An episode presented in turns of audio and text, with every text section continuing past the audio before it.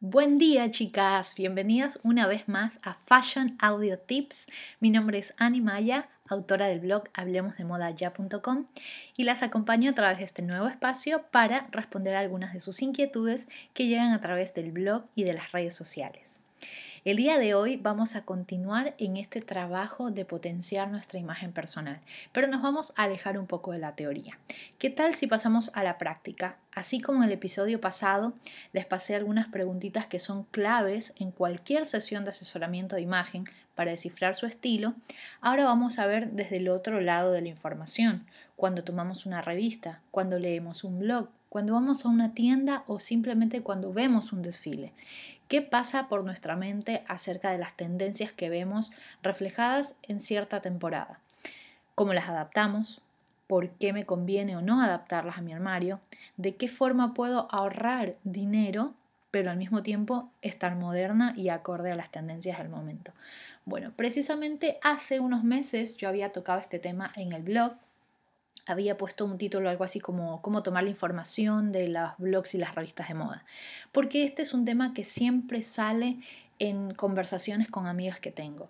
Me dicen, bueno, pero este, este mes está de moda, no sé, ponerse taco cuadrado. A mí no me gusta el taco cuadrado, a mí me gusta usar estiletos.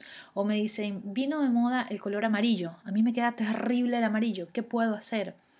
Lo que siempre digo es, si tú tienes una base sólida en, función de información de tu estilo, información de tu silueta, información de tu colorimetría personal, es mucho más fácil discernir qué nos conviene y qué no.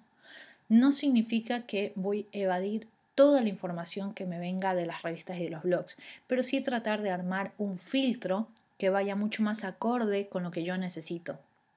Si vienen, por ejemplo, de moda las faldas, las minifaldas de cuero, y de cierta forma nunca me sentí cómoda utilizando una minifalda de cuero, ¿por qué voy a estar obligada a adaptarla? ¿O de qué forma puedo reinterpretar esa tendencia? Ok, puedo tomar dos puntos de información. El cuero está de moda, la minifalda es una moldería que se va a utilizar mucho en esta temporada. ¿Cuál de las dos me conviene? Ok, no me animo a la falda, a la minifalda, por ahí me animo a una chaqueta de cuero. Lo mismo pasa con los colores. Se vino de moda el amarillo y el amarillo es un color que genera mucho conflicto porque no siempre nos sentimos a gusto. Lo vemos muy brillante, a veces algunas personas de pieles frías, me sumo al caso, nos vemos más pálidas o nos genera, no sé, una sensación de piel como que estuviéramos enfermas. Hay otras personas que dicen, no, no me lo pongo si no estoy bronceada. Pero lo cierto es que existen infinidad de tonos de amarillo. Entonces por ahí no puedes adaptar el amarillo que viste en la pasarela o que viste en una publicidad de tu marca favorita, pero existe otra gama de color amarillo que puedes adaptar a tu armario. Quizás no vas de golpe a una prenda, puede ser que te animes a hacerlo a través de algún accesorio, algún collar, el color de tus uñas. Hay distintas formas de adaptar las tendencias y eso es lo más importante para que ustedes puedan saber reinterpretar la información. Entonces, las invito a que primero hagan un análisis completo de su estilo en función a las preguntas que hicimos la vez pasada, en función a la información que puedan encontrar y por otra parte que aprendan a decodificar las tendencias a su favor. No las vean como una imposición porque la intención de los blogs y de las revistas no es mandarlas a comprar todo el tiempo, es informarlas para que con esa toda esa data que puedan tener disponible, ustedes hagan un checklist de, ok, esto va conmigo, esto no va conmigo. De pronto de esta temporada de 20 tendencias que vieron en una revista, solo con una se animan o puede ser que con otras se den cuenta que siempre han sido parte de su, de su manera de vestir. Siempre hago este, este ejercicio porque me parece muy divertido y es que imagínense, cada temporada hay un estilo que se potencia. Por ejemplo, yo recuerdo hace unos tres años que estuvo muy de moda el uso de camisas con cuello cerrado y collares muy grandes. Ese auge, ese boom de esa tendencia le vino bárbaro a las mujeres de estilo clásico. Le vino genial a las mujeres de estilo romántico que las podían combinar con falditas o vestidos tipo camiseros.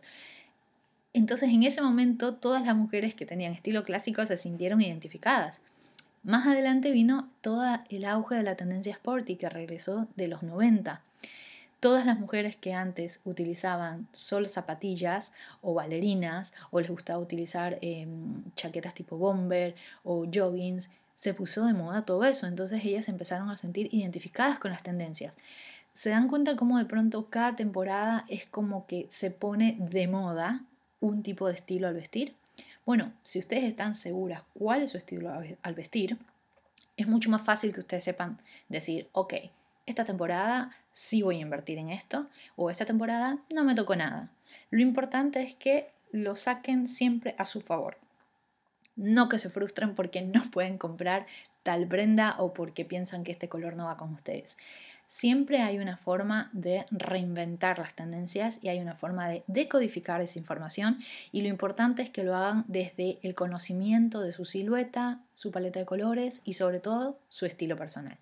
Si tienen consultas, por favor, no dejen de tuitear, tenemos Hablemos de Moda, su guion ya. También tenemos hablemosdemodaya.com. Pueden mandar un correo a info hablemosdemodaya.com y así respondo sus preguntas.